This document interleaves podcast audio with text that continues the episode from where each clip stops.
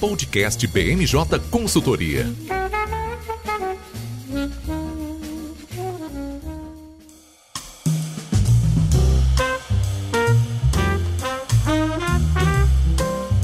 Pessoal, tá começando agora mais uma edição do podcast BMJ. Eu sou o Lucas Fernandes e hoje a gente tá com uma mesa completa aqui do time de análise política.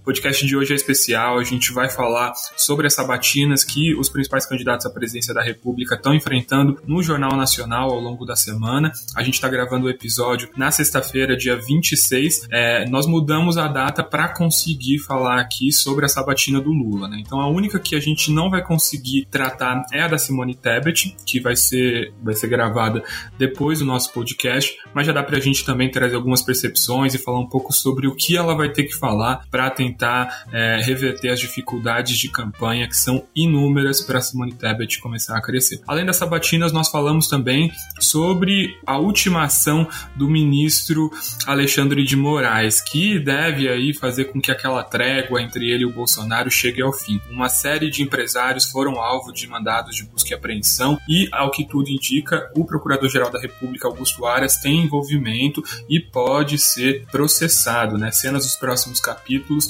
e que podem impactar bastante também o rumo dessas eleições. E, por fim, a gente fala também sobre o início da campanha de rádio e TV. Como eu falei, a gente está gravando na sexta-feira, o dia em que vai ser iniciado o horário eleitoral gratuito. É, dessa vez, a gente tem uma perspectiva de que esse é, recurso tradicional vai ser ainda mais importante do que em 2018, né, onde as redes sociais dominaram completamente e praticamente neutralizaram o impacto dessa campanha televisionada. Bom, deixa eu apresentar os convidados que estão aqui comigo hoje. Vão participar dessa edição os nossos consultores Bernardo Nigri. Tudo bem, Bernardo? Tudo bem, Lucas. Feliz de estar de volta aqui no podcast. Também aqui com a gente o Érico Oyama. Tudo bem, Érico? Oi, Lucas, tudo bem? Sim, prazer redobrado hoje fazer o podcast só com parceiros de time e entramos 100% em clima de eleições. Isso aí, estou diferente hoje. E fechando o time de hoje, a Raquel Alves. Tudo bem, Raquel? Tudo bem, Lucas? Tudo bem, turma? Uma alegria estar aqui para a gente debater a festa da democracia. a, a nossa Copa do Mundo, né? A gente está muito animado. Vamos começar em ordem cronológica. Os candidatos à presidência da República, apenas os cinco mais bem cotados foram é, incluídos nesse rateio do Jornal Nacional. O André Janones, ao sair da disputa, acabou ficando de fora, então a gente teve um hiato na quarta-feira, o único dia em que o Jornal Nacional não fez uma sabatina. A gente teve Bolsonaro na segunda, Ciro na terça, Lula na quinta e Simone, como eu disse, vai ser nessa sexta, né? Antes da gente, é, depois de nós gravarmos o podcast. Então vamos lá, Érico. Segundou de um jeito diferente também com você ficando até as 8 e quase 9 horas aí acompanhando essa batina do Bolsonaro. Conta pra gente ali o que se o que você viu de destaque dessa participação do presidente. O senhor não quer aproveitar essa oportunidade diante de milhões de brasileiros para assumir um compromisso eloquente de que vai respeitar o resultado das urnas, seja ele qual for?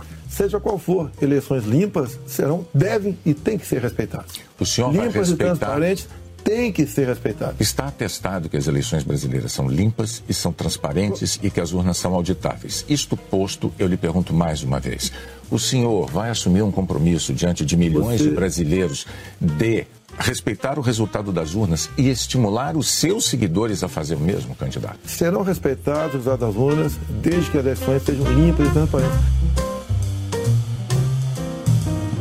Antes de falar da entrevista em si, acho que vale fazer um breve retrospecto do que antecedeu a entrevista que já foi num clima de tensão. Primeiro que o presidente Bolsonaro estava disposto a, conceder a entrevista, mas queria que os representantes, os apresentadores do Jornal Nacional viessem até Brasília, como aconteceu em 2014 com a Dilma Rousseff. A Globo falou que não, que as regras mudaram, e o Bolsonaro cedeu e aceitou ir até os estúdios da Globo lá no Rio de Janeiro. Antes da entrevista, o Bolsonaro chegou lá nos estúdios da Globo e postou no Instagram dele, nas redes sociais, uma foto de uma TV lá na Globo que estava sintonizado no SBT, concorrente da Globo, como se isso fosse algo muito, algo a ser muito destacado. Nossa, na Globo assistindo SBT, mas para quem já trabalha em comunicação sabe que isso é muito comum. Todas as emissoras monitoram todas as outras para saber se não está comendo bola alguma informação. Mas enfim, para trazer engajamento foi um post bem, bem curioso. E durante a entrevista em si, entrando propriamente no conteúdo, eu acho que a principal informação já apareceu nos primeiros minutos. O Bonner começou questionando sobre o fato de o presidente ter xingado alguns ministros, e ao fim dessa pergunta, o Bonner pediu que o presidente fizesse um comprometimento com relação a aceitar o resultado das eleições. O Bolsonaro falou que aceita o resultado das eleições, mas, e sempre tem um mas, com a ressalva de que o processo eleitoral seja limpo e transparente. Aí aqui cabe já, acho que a nossa primeira grande discussão para saber o que, que significaria um processo limpo e transparente. No viés do Bolsonaro, pelo contexto e pelo histórico recente, seria voto auditável, um voto impresso, né, que foi negado pela Câmara dos Deputados no ano passado,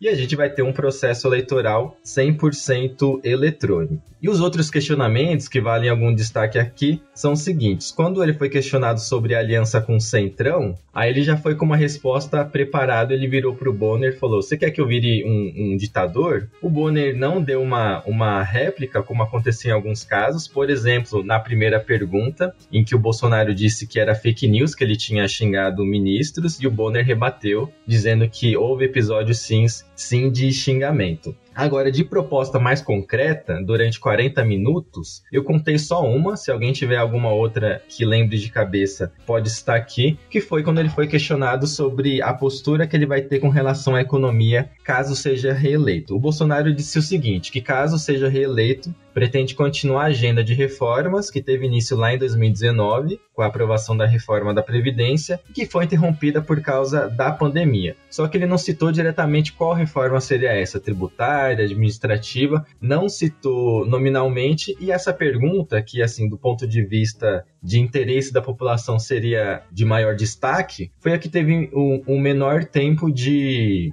um menor tempo de resposta, foi coisa de um ou dois minutos. Os outros temas tiveram prioridade em relação à economia. É, eu acho bastante interessante também, Érico, a gente pensar como foi como impactou mesmo esse, essa sabatina do Bolsonaro no Jornal Nacional, mas também em outros pontos da campanha, porque a gente viu um engajamento bastante significativo nas redes, né? Nesses momentos que você falou, quando ele tra tratou de temas que engajavam mais o eleitorado dele. A gente viu a média do Ibope na Globo batendo recorde do Jornal Nacional, então a gente vê que tem muita atenção voltada para isso. E acho que vale a gente pensar né, justamente em como que os jornalistas se, postaram, se portaram no debate com o presidente Jair Bolsonaro. Foi uma, uma postura bastante hostil, bastante combativa por parte do Bonner e da Renata, e isso acaba afetando bastante a forma como o próprio candidato vai responder. A gente viu, como você bem disse, ele fazendo poucas propostas, muito porque estava na defensiva, né? E acho que isso vai dar a tônica, é o, é o discurso que os próprios apoiadores estavam colocando nas redes, é o próprio discurso que ele vai colocar quando ele for falar dessa entrevista.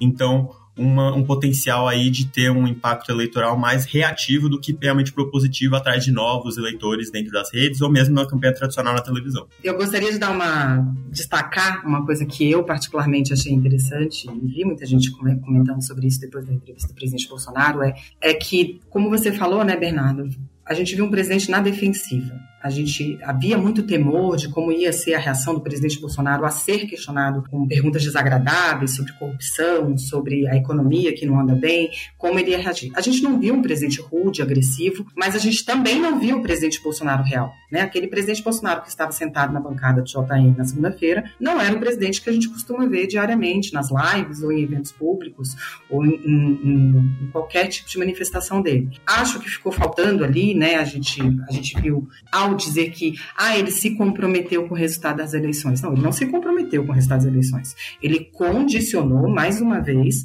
o reconhecimento do resultado das eleições às eleições limpas e transparentes e não explicou novamente qual é o conceito. Ao contrário, ele veio dizer que quem vai decidir a questão da transparência das urnas, em parte, serão as Forças Armadas, que não têm legitimidade para tomar essa decisão. Então, ao condicionar o reconhecimento do resultado, ele mantém um ambiente de tensão desnecessário, que, que nossa eleição em 2022, infelizmente, está sendo marcada por esse ambiente de tensão, e ele tenta novamente constranger a justiça eleitoral. Então, assim, aquela expectativa também de que ele ia ser muito tranquilão, ia ser meio que um Bolsonaro paz e amor, também não se, não se é, mostrou porque, embora ele não tenha partido para o ataque duro, né, agressivo, como costuma fazer quando vai falar sobretudo das urnas e dos ministros do Supremo ou da Justiça Eleitoral, esse condicionamento em si mantém esse ambiente de tensão e, e ele acabou marcando o ambiente de toda a entrevista. A entrevista continuou tensa, uma vez que não se desarmou a grande dúvida que tinha, que era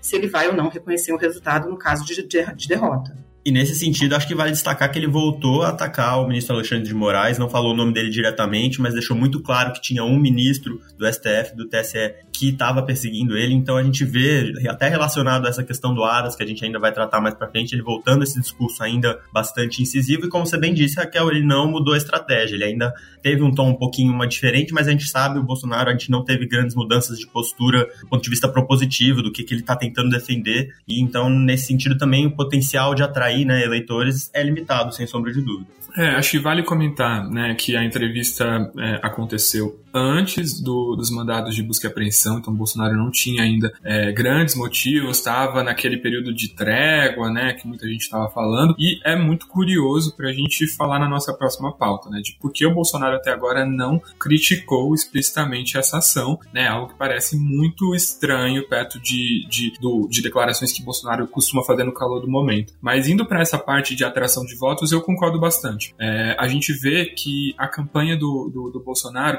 tem focado muito no eleitor evangélico, né, para tentar consolidar e se distanciar ainda mais do presidente Lula nesse segmento da população, mas também é, a gente vê o Bolsonaro fazendo sinalizações para o eleitorado mais jovem, para o eleitorado feminino, e faltou propostas nessa pauta. Né? A gente teve, por exemplo, um assunto que repercutiu muito na mídia, que foi a diminuição das alíquotas do whey protein. É, ele poderia estar dialogando, falando um pouco sobre esses episódios e deixa de usar a oportunidade para isso né? Diferente do que a gente vê em outras sabatinas com políticos mais testados é, de campanhas, né? Então, Ciro e Lula, a gente via que quando eram perguntados sobre algum tema, respondiam e já vinham com uma proposta ou, ou com algum tema que eles gostariam de endereçar.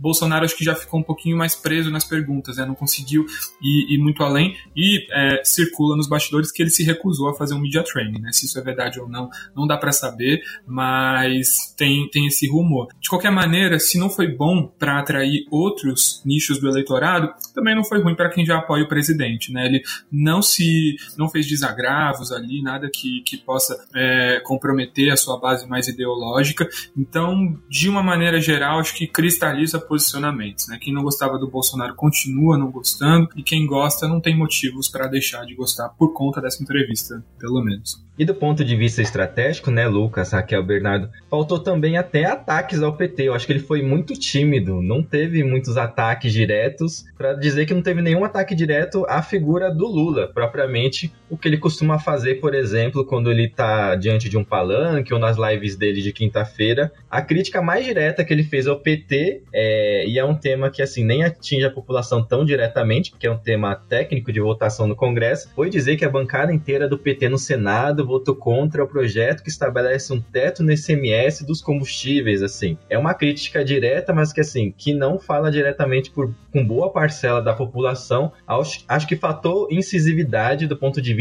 estratégico de falar o Lula XYZ, caso seja eleito, traz uma ameaça diante, do, do diante dos espectros XYZ também. Acho que ele foi muito tímido, inclusive, nos ataques. Bom, e antes da gente passar para o Ciro, também só queria falar é, sobre a estratégia do texto escrito na mão. Né? Ele usou isso novamente, ele fez isso nas eleições de 2018. Ele escreveu quatro elementos na mão: Nicarágua, Argentina, Colômbia, todos países que estão sendo governados pela esquerda. Né? Nicarágua, inclusive, é uma ditadura que o Lula chegou a defender no começo do ano, então teve todo um embrólio é, em relação a isso. E fala também sobre o Dário Messer, né, que foi ali um delator sobre, sobre a Globo. Né? Então ele conseguiu usar essa estratégia, não mencionou nenhum desses temas na entrevista, mas ele claramente fez movimentos com a mão em direção à câmera para que as pessoas captassem. É, até mesmo figuras da esquerda nas redes sociais acabaram caindo é, nesse gancho. Né? Teve, por exemplo, o Twitter da Anitta com o foco na mão do Bolsonaro. Ele até retweetou e pediu para que as pessoas pesquisassem e as pessoas pesquisaram. Né? Esses assuntos foram parar nos Trending Topics é, e, e, ali no, nos, nos termos mais buscados do Google. Das cinco propostas que eu me propus a trazer hoje, eu ainda não lhes falei de uma que é inédita, que é a lei antiganância. eu quero colocar uma lei em vigor no Brasil que eu conheço na Inglaterra. Que é assim, todo mundo do crédito pessoal, do, do, do cartão de crédito, do cheque especial, etc., ao pagar duas vezes a dívida que tem, fica quitada por lei essa coisa. Isso é uma polêmica que eu estou apresentando aqui em homenagem a, a William Bonner e a, e a Renata, né, em primeira mão. Isso vai virar ao uma... Jornal Nacional. Ao Jornal Nacional, certamente, que me deu essa oportunidade. Mas a, a, você, meu irmão, eu peço só uma oportunidade. A ciência de errar é repetir as mesmas coisas do passado e imaginar que vai ter resultado diferente. Não vai. Agora vamos para o Ciro, porque se teve alguém que conseguiu fazer uma, uma entrevista propositiva foi o Ciro, mas um tom muito técnico, né, Raquel? E aí, atingiu o eleitorado que ele precisava atingir? Creio que não. Creio que ele é, até conseguiu apresentar propostas, né? E essa é uma estratégia dos candidatos da terceira via, aproveitar qualquer palanque, qualquer espaço, qualquer entrevista para poder apresentar e se tornar conhecido. Embora o Ciro seja uma pessoa conhecida, é, ele ainda não conseguiu arrebatar corações, então ele está indo para tudo para tentar conseguir convencer o eleitor. Mas assim, os destaques que eu vejo da entrevista do Ciro, assim, primeiro, assim, obviamente que foi gritante a diferença de uma entrevista para outra, assim, o Ciro não foi cobrado, ele nunca foi presidente, não, não, tinha como ele ser cobrado, né? Então, assim, ah, mas a entrevista do Ciro foi mais suave do que a entrevista do Bolsonaro. Bom, a entrevista com o presidente da República, né, que é candidato à reeleição, ela naturalmente, o jornalista tem que ir para cima e cobrar do que não foi feito. O jornalista tem a obrigação de perguntar para o presidente, para o concorrente, o que, que ele vai fazer para melhorar e não ficar tecendo as loas do que já foi feito, do que tá bom. Então, assim, Ciro não foi presidente, ele foi governador, mas não foi presidente da República, não, não, não lidou com, com a realidade nacional do Brasil, não tinha como ser cobrado nesse sentido. Sem cobrança, dá para ser mais propositivo. Então, ele chegou e ele foi muito pontual. Chegou propondo renda mínima, chegou dizendo como vai bancar a renda mínima, que é com a, a tributação de grandes fortunas, que é uma coisa que está no horizonte do ex-presidente Lula também. Chegou dizendo que vai fazer plebiscito, chegou dizendo que vai fazer fim da reeleição, chegou dizendo que vai fazer muita coisa que, na verdade, não é só o presidente, né? O presidente pode propor todas essas coisas, mas ele vai precisar do apoio do Congresso Nacional. E eu acho que essa é uma coisa que ficou faltando é, clareza de tentar deixar claro como conseguir construir uma governabilidade com o perfil do Ciro, do Ciro Gomes, né? Porque ele, ele não sinaliza querer construir governabilidade. Quando ele vem defender que vai fazer plebiscito para o que for, para o Congresso sentar em cima, para o Congresso demorar a decidir, desculpa, não, a nossa, a nossa democracia ela é representativa. Quem vai fazer, quem vai tomar a decisão é o político eleito por um mandato representativo do eleitor, entendeu? Em nome do eleitor. Então, assim, acho que, ah, o Ciro foi muito propositivo. Ele apresentou muitas ideias muitas propostas, de fato, mas ele não, não mostrou na entrevista como tornar isso é, real. E exatamente a dificuldade de mostrar como tornar isso real, eu acho que é um impeditivo para a pessoa que às vezes até quer votar no Ciro, mas pensa, ah, eu vou votar no Ciro, mas, mas e aí? Como, como que vai ser? Então, eu tenho muita dificuldade de ver que ele tenha é, conseguido perfurar a, a bolha Ciro e que ele tenha conseguido ir muito além do eleitor que ele já tem, por conta dessa dificuldade de explicar como ele vai fazer na prática, como ele vai fazer é, para gerir um, um, Brasil que está vindo de um processo de extrema polarização, se ele eventualmente fosse escolhido para acabar com a polarização.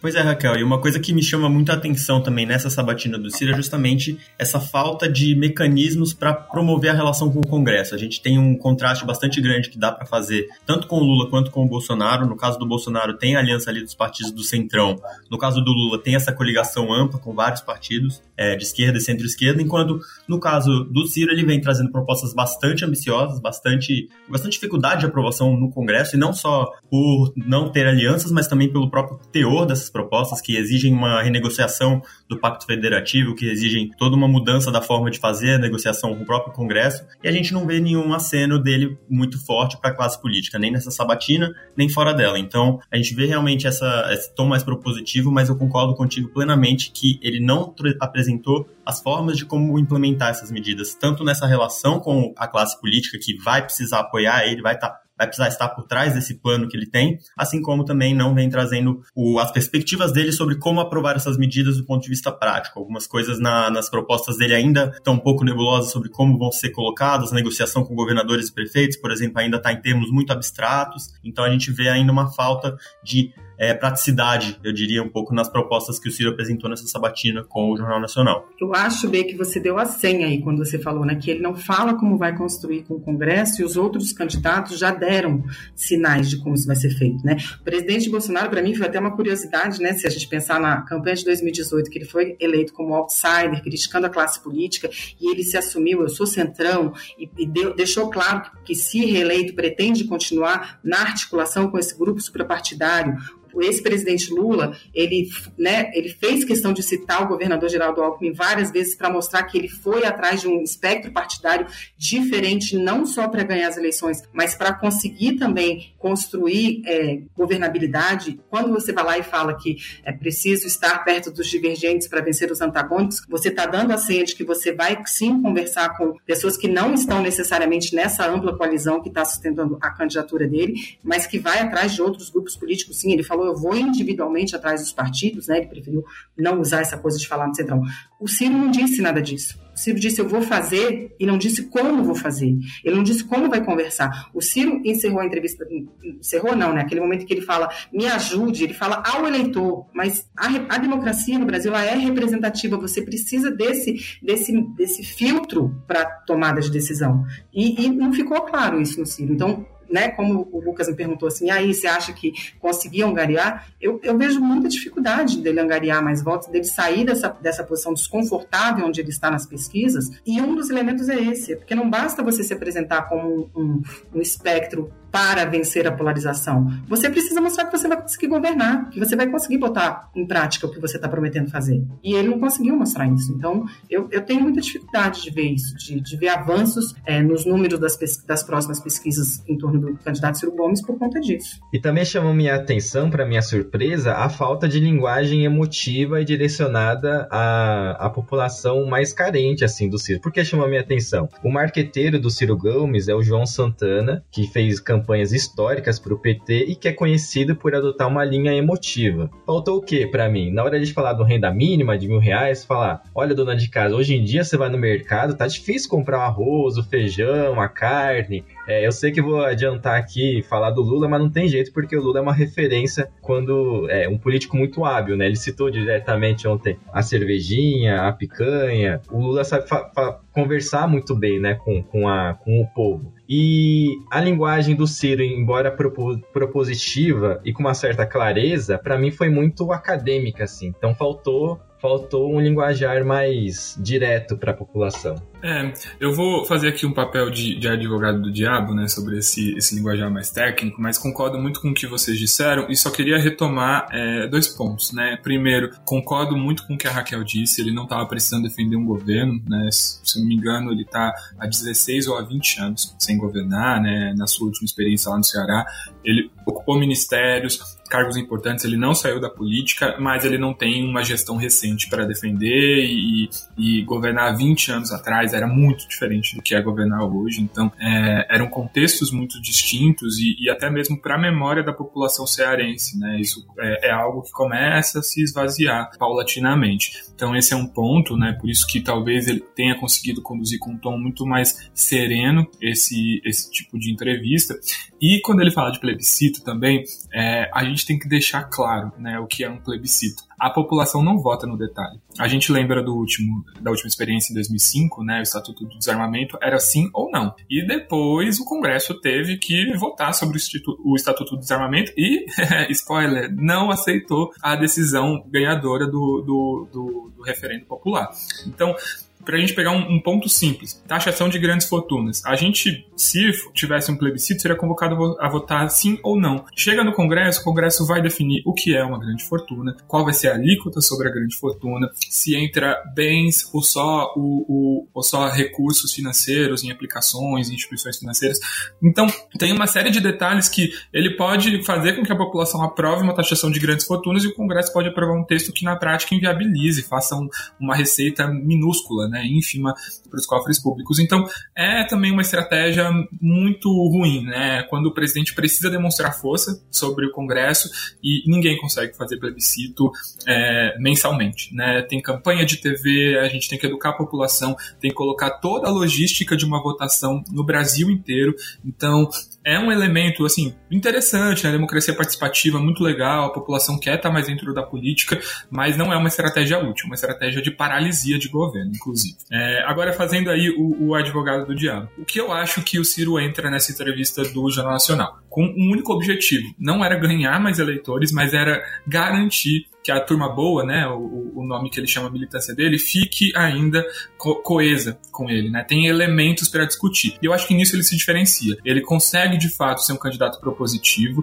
Ele, diferente do Bolsonaro, não foge à raia, criticou ostensivamente tanto o Lula quanto o Bolsonaro, né? Acho que se, se a gente pegar uma média de dimensões foi quase que igual em relação aos dois políticos. Então ele tenta se mostrar como um candidato diferente e programático. Acredito que é, a entrevista deu alguns cortes interessantes. Ele coloca propostas de maneira técnica técnica, então de alguma maneira serve para mobilizar ali aqueles 8, 6% da população que hoje estão com o Ciro, mas, já passando para o assunto chamando o Bernardo, a entrevista do Lula já teve um viravoto relevante, que foi o Caetano Veloso, né? Que tweetou falando que já mudou de voto. E ele estava falando explicitamente no começo do mês que o voto dele era no Ciro. Então, a gente já vê que foi uma estratégia direcionada para esse público, mas que talvez agora o João Santana tenha que suar muito a camisa, porque vão ser ali pouco mais de 50 segundos no programa eleitoral, então pouco tempo também para apresentar propostas né? Em 2018 ele tinha aquele chavão do, do vou tirar seu nome do Serasa. Ele vai ter que criar outros para convencer a população, propostas fáceis de serem endereçadas para começar a atrair mais gente.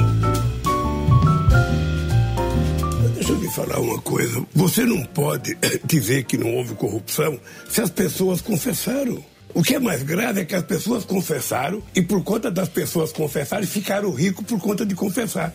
Ou seja, foi uma espécie de uma delação premiada. Você não só ganhava liberdade por falar o que queria o Ministério Público, como você ganhava metade do que você roubou. Ou seja, o roubo foi oficializado pelo Ministério Público, o que eu acho uma insanidade e uma aberração com esse país.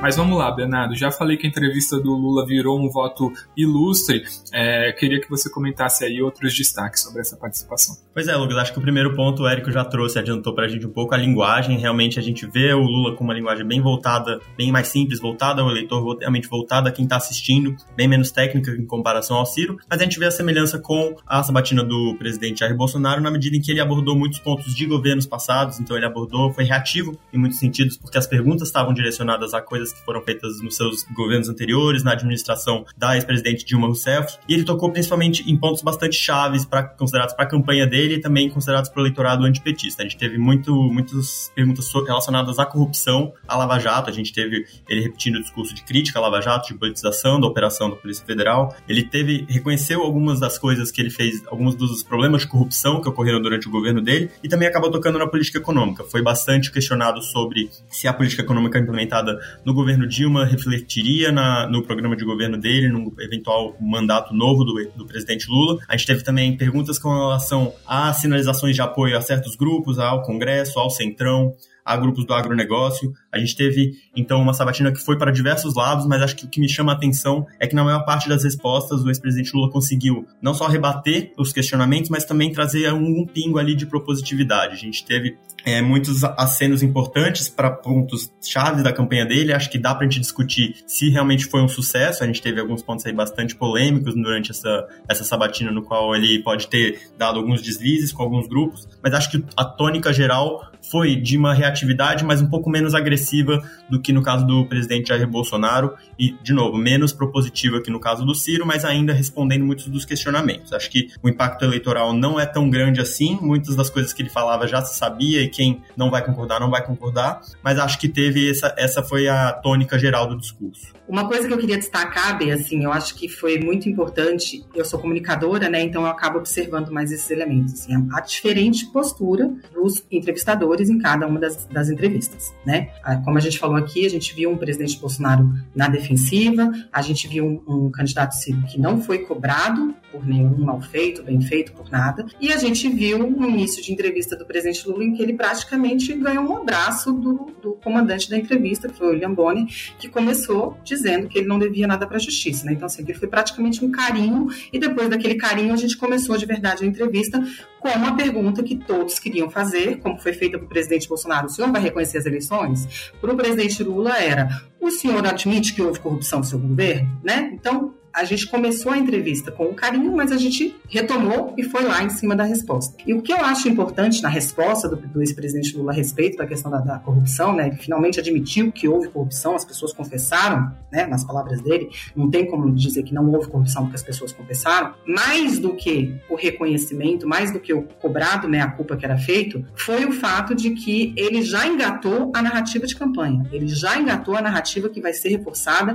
toda vez que ele for questionado a respeito da corrupção, né? Porque, assim, em último estágio, assim, a fundação do antipetismo, do forte do bolsonarismo no antipetismo, é a cobrança de que o PT é um partido muito ligado, que financia, que, que planeja e que faz, que é corrupto, corruptor. Então, o presidente Lula deu essa, deixa, né? Deu essa senha. Vai perguntar de corrupção? Eu admito que teve corrupção, mas eu falo que só teve corrupção porque nossos governos, todos os instrumentos de fiscalização foram fortalecidos, foram estimulados e não sofreram nenhuma interferência. Então, essa, essa narrativa de campanha deve ser reforçada nos próximos dias, sobretudo porque daqui a pouco a gente vai falar de, de horário eleitoral. No horário eleitoral do presidente Bolsonaro, a, a questão da corrupção vai ser um ponto forte a ser atacado no presidente, na, na, campanha do presidente Lula. Então, ele já mostrou ali que a narrativa está pronta, que ele está pronto para enfrentar esse, esse, essa, essa, essa batalha com um argumento redondinho, construído, composto, que vai ser martelado até entrar na cabeça das pessoas. E também ficou muito claro para mim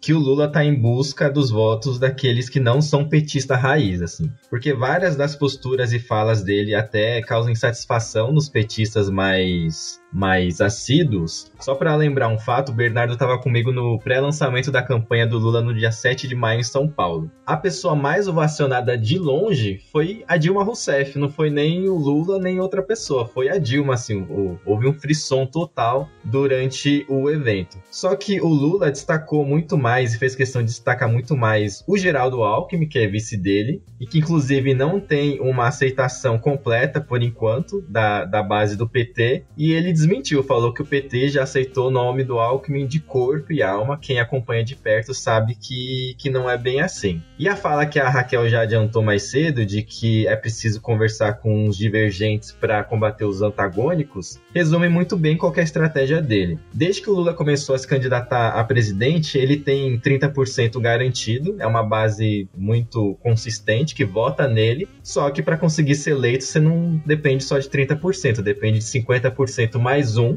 e a campanha, a estratégia vai ser, vai ser totalmente voltada nesse 20% mais um. Tanto é que o nome do Alckmin foi citado é, seis vezes, sete vezes, várias vezes. Mesmo que a pergunta não tinha nada a ver com o Alckmin, ele fazia questão de, de citar o candidato a vice na chapa dele. Pois é, Eric, acho que nessas sinalizações que a gente viu por parte dele nessa entrevista, também vale destacar como você falou, com relação a Dilma, ele chegou até a criticar o programa econômico dela, então criticou algumas medidas que foram tomadas, reconheceu que elas não foram necessariamente positivas. E outro aceno também acho importante, bem no finalzinho, sobre também para angariar o voto de outros eleitores, foi na política externa, onde ele admitiu, fez uma meia-culpa ali sobre alguns governos de esquerda, que são considerados é, autocráticos. Então, a gente tem aí alguns elementos que reforçam essa narrativa de que ele está buscando um eleitor que não é o petista raiz. Agora, acho que também para fazer um pouco advogado diabo, a gente pode falar sobre alguns dos deslizes dele e falar sobre onde ele tentou também dar um aceno, mas não deu tão certo. Acho que o principal destaque foi na menção ao agronegócio. Ele chegou a afirmar de uma maneira um pouco confusa que a parte do agronegócio era de direita, era fascista, acabou se embolando um pouquinho ali. Isso já tem sido usado é, agora, na, depois da entrevista, por grupos que são contrários a ele, por grupos de apoiadores do presidente Jair Bolsonaro. Então é uma coisa que um deslize. Ele tem feito movimentos, a gente tá, vai falar disso também quando a gente for falar da campanha, tem feito movimentos para o agronegócio, para tentar se aproximar, mas isso pode ter sido um pouco um tiro no pé aí que não vai angariar tanto o apoio desse grupo, que também é um desses não petista raiz, pelo menos não no momento. É, queria falar um pouco sobre a minha percepção pessoal, né, dessa entrevista. Quando a Sabatina foi ao ar, eu e o Érico, a gente estava lá no, no Prêmio Congresso em Foco e estava no meio da entrega da, da premiação, então era o olho no palco e o ouvido na sabatina. E a primeira percepção que ficou foram dos deslizes. Então, não estava conseguindo ver muito bem a imagem e tal, estava só acompanhando por áudio. A fala do agronegócio foi muito mal colocada, né? E o Lula já vem de outra crise de, de, de, de, comunicação ao longo da semana, né? Quando ele mencionou a questão da violência doméstica. Então, tem esses dois lados, né? O, o Lula é um orador excelente, ele trabalha com espontaneidade, mas isso às vezes gera ruídos que ele vai ter muita dificuldade para endereçar, né? Começou com a questão da violência doméstica, ele fecha a semana com a questão do agro, é, foi muito mal colocado mesmo. Ele dá para ver ali claramente que ele se arrepende de ter falado sobre isso, tenta falar sobre o agro exportador e sobre o agro fascista na, na, na, nas palavras dele, o que só piora ainda, né? A emenda fica pior do que o soneto. Então, tem, tem esse, essa questão. É, quando vai falar sobre ditaduras de esquerda, usa a, a, questão da autodeterminação dos povos, o que também é, é muito. É, é, é, um argumento fraco, né? não, não critica situações muito ruins que estão acontecendo na América Latina. Ele chega a criticar o Partido Comunista Chinês brevemente, né? falando que é só lá que não tem é, que não há divergência, que a polarização é saudável, mas ainda assim não, não conseguem sair bem desses pontos. Agora, antes de, de gravar o podcast, eu, eu fui rever a, a entrevista e a, a, percepção é diferente, né? Essa fala do Bonner, que eu não tinha conseguido captar muito bem no momento, ela é excelente pro, pro Lula, né? Ele já começa tratando o Lula como alguém inocentado pela justiça que não deve mais nada, então isso dá um, crédito muito maior, né? Acho que isso eu, eu até fui, fui mandando algumas mensagens para alguns assessores petistas hoje de manhã para saber percepção, o que eles achavam, e, e eles acreditavam que a, a, o, o, embate sobre a corrupção viria muito mais duro do que foi. Então esse já, já foi um golaço para eles. Tem outra questão de deslize também, quando ele fala que quer deixar um suspense sobre se vai indicar a lista tríplice ou não, é, que também não é a melhor maneira de colocar isso. É, acho que o PT, num eventual governo Lula, Lula deve abandonar essa ideia de indicar o primeiro da lista tríplice, né? No governo Lula e Dilma isso sempre aconteceu. Eles podem fazer algo parecido com o que o Temer fez, que indicou a Raquel Dodge para não indicar o Nicolau Dino, que, que era o primeiro colocado da lista tríplice, que ele não, não acreditava que seria um, um procurador tão alinhado ali com os interesses do governo. Então acho que tem esse ponto também, mas de uma maneira geral o Lula consegue endereçar alguns pontos. E uma mensagem muito interessante que um, que um assessor me mandou, é, e que eu acho que sintetiza bem isso e que, e que dá um otimismo para a campanha petista, é de que eles acreditavam que o grande mote dessa, dessa sabatina seria o meia-culpa do PT, né, de, de reconhecer erros da Dilma, eles não conseguiriam fugir disso, né, então isso já, já era uma bola muito ensaiada de que a política econômica da Dilma precisaria ser criticada para tentar trazer alguma pacificação para o empresariado, porque o nome do Alckmin é bom, mas até agora não tem surtido muito efeito, não tem trazido o, o a ala liberal, o mercado para dentro da campanha petista, então ele precisou ostensivamente criticar a Dilma, mas teve uma mensagem muito interessante que foi assim: olha, a gente esperava que o, o a manchete do dia seguinte seria o meia-culpa do governo Dilma, mas na verdade foi o meia-culpa do Jornal Nacional. Né? Então, essa fala inicial do Boni de dizer foi inocentado, eles falaram é quase que uma vitória para a Globo se, se justificar sobre toda a campanha que eles fizeram é, sobre a Lava Jato. Então, é um tema interessante também. Corrupção, como a gente falou, vai ser um tema central da, da propaganda eleitoral, mas dessa vez o Bolsonaro enfrenta uma dificuldade. Corrupção não é mais a prioridade da população. É economia, é saúde. Então, para reativar o antipetismo pela via da corrupção, ele vai ter que fazer um trabalho muito grande, né? Então, quando a gente tenta fazer ali esse paralelo, esse apanhado, acho que o Lula sai melhor aí do que esses três candidatos até agora nessa sabatina. É, e a única coisa que eu queria agregar, que você falou agora no finalzinho sobre a respeito da questão da corrupção na campanha, é em 2018 ele bateu sozinho, ele só bateu. Né? Agora ele é um presidente da República de um governo que teve casos de corrupção. Então não adianta só bater, você vai, você vai apanhar também. Então, realmente, para você fazer com que o mote da corrupção seja determinante na eleição, vai ser preciso mais do que só bater. Um parênteses muito rápido, mas que ilustra é, o viés da população de hoje de se importar menos com a corrupção e como a Lava Jato foi desidratada, é que nessa semana foram divulgadas pesquisas de intenção de voto ao Senado do Paraná e o Sérgio Moro foi ultrapassado pelo Álvaro Dias. Ou seja, o Sérgio Moro, que em um determinado momento chegou a ser considerado um fortíssimo candidato à presidência, hoje sequer sabe se vai conseguir ser eleito senador pelo estado do Paraná. É, o, Moro é um caso à parte, né? A gente tem que depois falar sobre estratégias do, do, do enxadrista, né? Que, que não sabe muito bem as regras do xadrez, né? Perdeu a, a questão do domicílio eleitoral ali em São Paulo, é, tá brigando com o padrinho político, então, enfim, né? Tá na disputa ali com o Álvaro Dias, então é, tá numa situação delicadíssima mesmo, né? Mas talvez a Rosângela consiga ser eleita deputada, né? Então vem ali alguém da família Moro no, no Congresso no ano que vem. Bom, pessoal, acho que só com esse, esses dois temas a gente conseguiria amarrar bem o episódio, mas tem dois é, assuntos muito importantes também que a gente não pode deixar de abordar. É, a gente vai falar bem rapidamente sobre a última investigação autorizada pelo ministro Alexandre de Moraes, que colocou ali alguns empresários que apoiam o presidente Bolsonaro no epicentro aí de uma possível nova crise que pode implicar o Procurador-Geral da República, Augusto Aras. Érico, dá uma resumida para a gente sobre o que a gente pode depreender desse inquérito. Vamos sim, Lucas, matar saudade dos tempos de reportagem. Então a gente teve uma operação na terça-feira de manhã, horas depois da entrevista do Bolsonaro do Jornal Nacional, em que ele disse, curiosamente, que ele estava no momento de pacificação com Alexandre de Moraes, que durou poucas horas pelo jeito. Bom, operação autorizada pelo Alexandre de Moraes, com base em uma matéria do Guilherme Macedo, do portal Metrópolis, que mostrou um grupo de empresários, grandes empresários, é, grupo de WhatsApp, nos quais alguns deles defendiam é, a realização de um golpe de Estado em caso de vitória vitória do ex-presidente Lula nas eleições. Só aspas para a declaração de um desses empresários o José Cury, que é proprietário do, do Barra Workshop lá no Rio de Janeiro. Aspas. Prefiro o golpe do que a volta do PT. Um milhão de vezes. E com certeza ninguém vai deixar de fazer negócios com o Brasil. Como fazem várias ditaduras pelo mundo. Fecha aspas. Bom, o que é importante da gente observar sobre isso, né? São ali alguns empresários é, que apoiam bastante o presidente.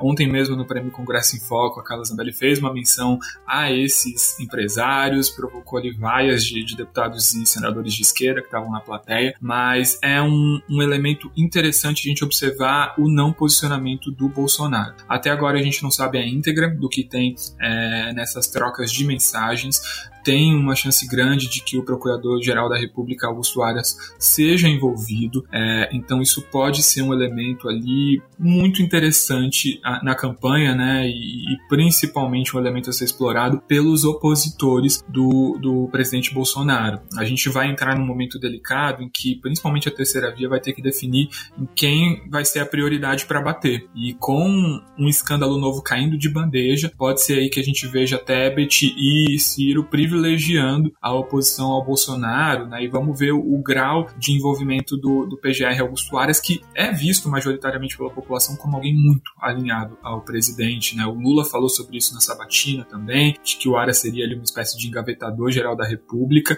É, então a gente tem que observar é, isso, né? O próprio silêncio do presidente mostra que ele está acompanhando isso com muita cautela, né? Se, se a gente fosse imaginar uma, um, um outro tipo de situação, ele já teria se pronunciado mais mais duramente contra o Alexandre de Moraes, né, inclusive para reforçar essa narrativa dele de eventual desafio ao resultado das urnas eletrônicas. Então, é, é importante ficar com uma lupa nesse assunto, porque pode vir algum elemento importante sobre isso, mas as chances de um impeachment da PGR é pequena, né, Raquel? Eu diria que não existem chances de um impeachment da PGR, né? Eu, eu tive conversando com alguns técnicos do Congresso, lá da Câmara e do Senado, assim, Legalmente existe, né? A lei do impeachment prevê as condições para um pedido de impeachment do Procurador-Geral da República.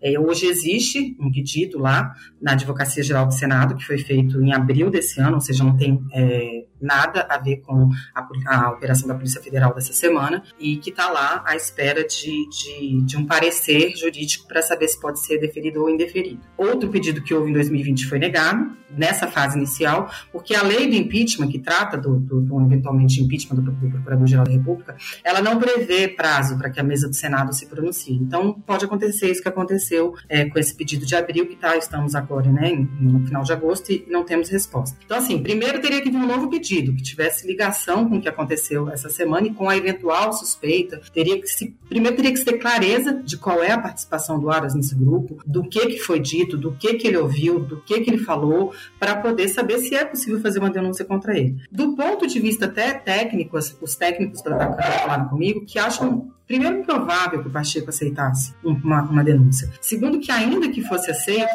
você não tem aquele limitador de ah, a legislatura acaba em 31 de janeiro, então acabaria.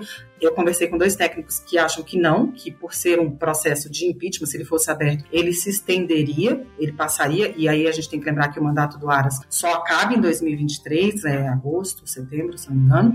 Então, é, eventualmente, se um processo fosse aberto, ele atravessaria. Mas não vem, do ponto de vista, os técnicos não veem ambiente político para que se abra de fato, seria uma coisa inédita, isso nunca aconteceu, um, um, um processo de impeachment contra o Procurador-Geral da República. As regras estão lá na mesma lei do impeachment para presidente da República, estão lá para poder ser feito, como é feito o processo bonitinho, mas não se vê muito ambiente político. Agora, é claro, volto a dizer, é preciso saber o que, que o, o Procurador-Geral falou lá dentro, o que, que ele leu lá, dentro, lá de dentro, para saber se é possível né, se, se falar em alguma denúncia. Porque senão é apenas explorar, como o Lucas disse, politicamente esse caso durante a campanha.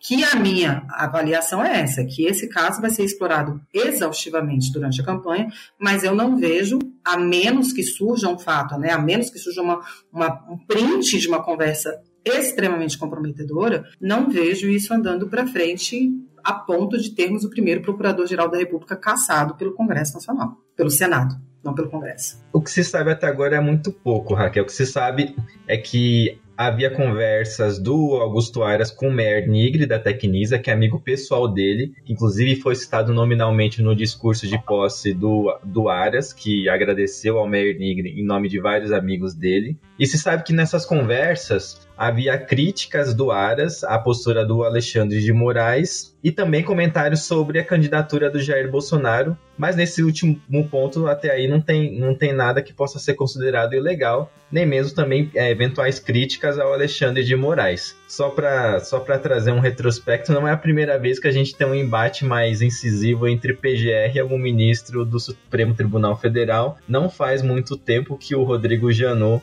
não tinha uma relação tão boa assim com o Gilmar Mendes. É, vale falar, inclusive, né, que num eventual cenário de vitória do Lula, um impeachment contra o Ara poderia ser visto como um revanchismo ali, contaminar um, um, período importante, onde o Lula fala sobre o tripé, né, da estabilidade, credibilidade, previsibilidade. Então, tudo isso ali, estabilidade previsibilidade, iam por água abaixo tentando tirar o chefe da PGR, que foi uma instituição que deu muito trabalho para o PT recentemente. Né? Então tem também todo esse elemento de narrativa, pensando que o mandato do Aras acaba em agosto do ano que vem. Então seria muito tempo de convivência ali dessas duas figuras. Lembrando, inclusive, que o Aras fez muitas pontes com lideranças petistas no momento da sua indicação à PGR, é, teve uma boa votação na bancada de esquerda, então também não é nada de outro mundo a gente imaginar que o Augusto Aras trocaria ali de barco, porque ele não é um, um PGR ideologicamente muito alinhado ao Bolsonaro. Né? Tem que, a gente tem que ponderar isso também.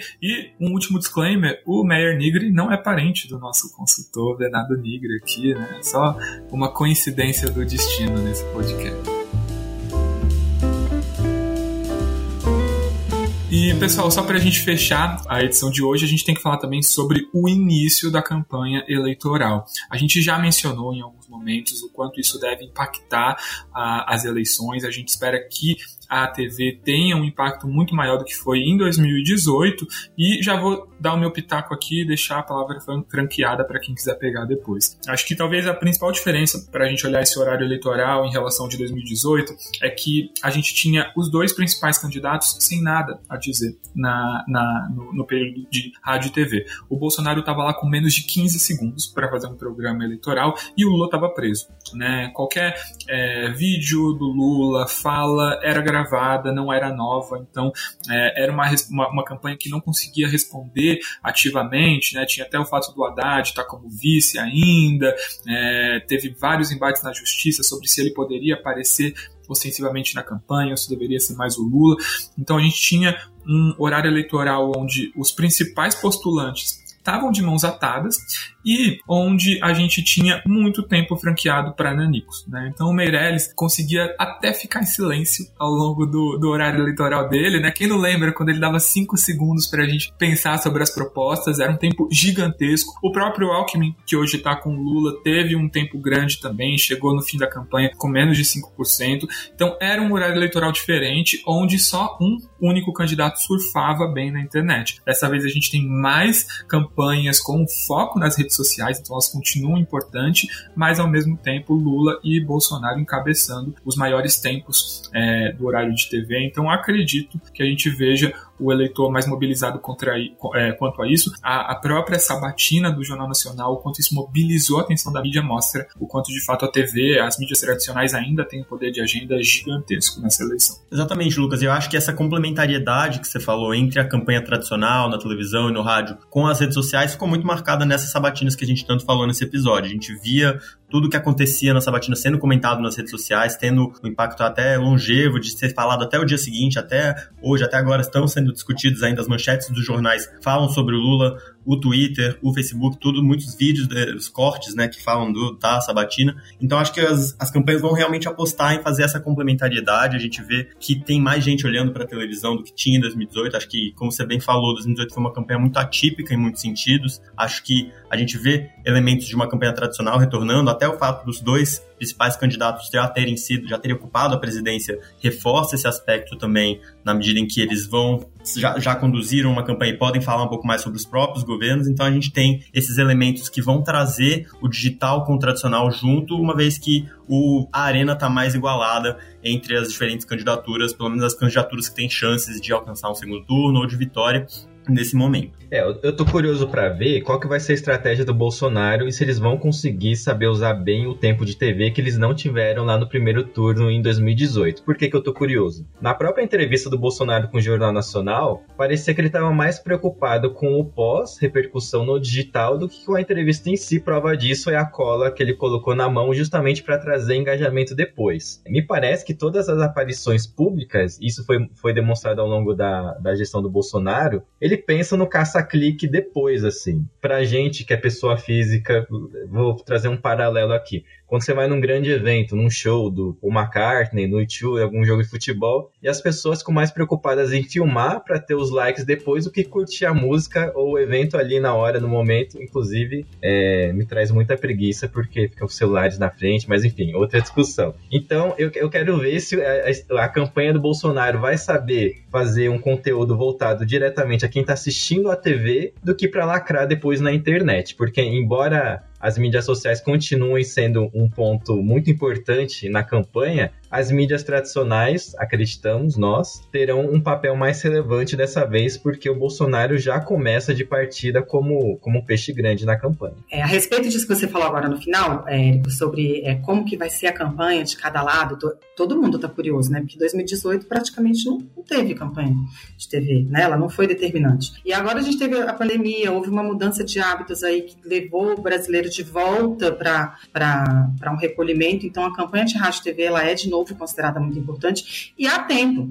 Presidente Bolsonaro tem 2 minutos e 20 né, de, de campanha, então há tempo. Então, você não vai simplesmente deixar lá a cara do presidente exposta. Então, assim, há sim uma campanha que está sendo, essa parte está sendo, a gente sabe que existe uma divisão muito grande na campanha do presidente Bolsonaro, né? Essa parte de rádio e TV está tá nas mãos do Flávio e da coordenação de campanha, e a parte das mídias sociais está na mão do Carlos Bolsonaro, então são, serão duas campanhas distintas, porque são dois, dois perfis distintos, inclusive. Né? O que a gente tem é que, assim, que lembrar é que que pela primeira vez a gente tem uma campanha de dois ex-presidentes, né? Então, assim, logo no início da campanha, assim, não esperemos uma campanha. Há uma expectativa de que vai ser um discurso muito emocional, tanto do lado do, do ex-presidente Lula quanto do presidente Bolsonaro. Os primeiros dias, né, a expectativa é de que já no sábado, a primeira propaganda de campanha seja uma, uma propaganda, no caso do presidente Bolsonaro, com um tom é, meio que religioso, meio que messiânico, para poder falar para o público religioso, discurso da família mirando no eleitorado conservador.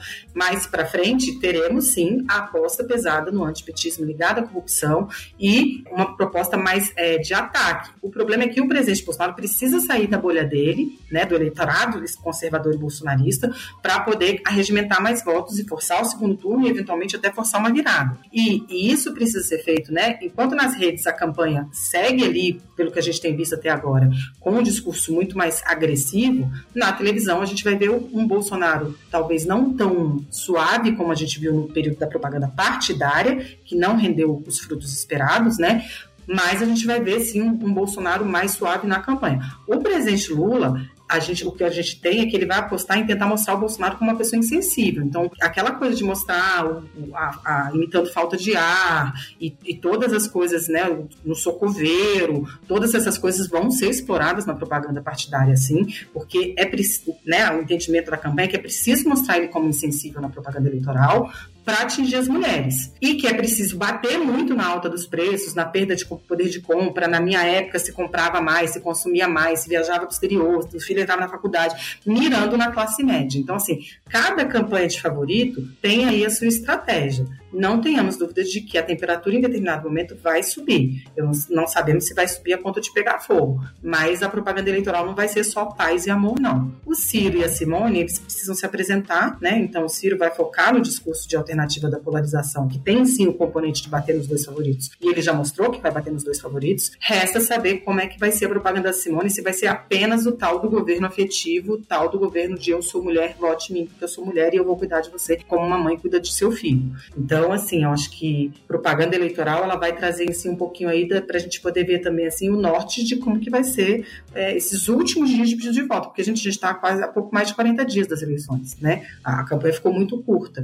Então, a campanha na televisão ela precisa ser muito forte para poder virar voto. Isso, né? Antigamente o período de, de, de, campanha na TV durava três meses, agora dura só um mês e meio, né? Então a gente fica mais restrito quanto a isso. As viradas ficam cada vez mais improváveis, mas é bem interessante ver isso. Inclusive, esse discurso apelativo, a gente tá vendo que, que tanto Bolsonaro quanto Lula estão apelando para emoções que beiram quase o humor, né? Se a gente olhar bem para essa batinha do Jornal Nacional, Lula trocou o termo negacionista por bobo da corte, que pegou bastante nas redes sociais, né? Então a gente também vai ver ali esse, esse jogo de apelidos que um vai dar para o outro, né? O, o, próprio, os aliados do Bolsonaro chamam muito Lula de ex-presidiário também, né? Então a gente vai ter uma, uma série de alcunhas aí para nos brindar ao longo dessa eleição. De tédio, a gente não morre esse ano, né? Vai ser um ano bem animado. Bom, pessoal, eu queria agradecer demais o Bernardo, o Eric e a Raquel, que conversaram aqui comigo hoje. Conversa boa é aquela que a gente não quer que acabe, mas não vai faltar oportunidades para a gente voltar a debater é, sobre a corrida eleitoral. Tem muitos elementos agora, os, os governos estaduais também têm um papel determinante, alguns estados ainda passam por reajustes, né? Agora mesmo, enquanto a gente falava aqui no podcast, a gente teve uma renúncia de um candidato ao DF, que pode beneficiar o Leandro Graz, um candidato da esquerda aqui no, no, na unidade da federação federação. Então tem uma série de, de elementos ainda para a gente ficar de olho e é claro que a gente vai voltar a trazer mais informações sobre isso. Eu fico por aqui e convido a todos vocês que nos ouviram até agora a seguir a BMJ nas redes sociais. Até a próxima! podcast BMJ Consultoria. Não deixe de acompanhar a BMJ em nosso site www.bmj.com.br e em nossas redes sociais.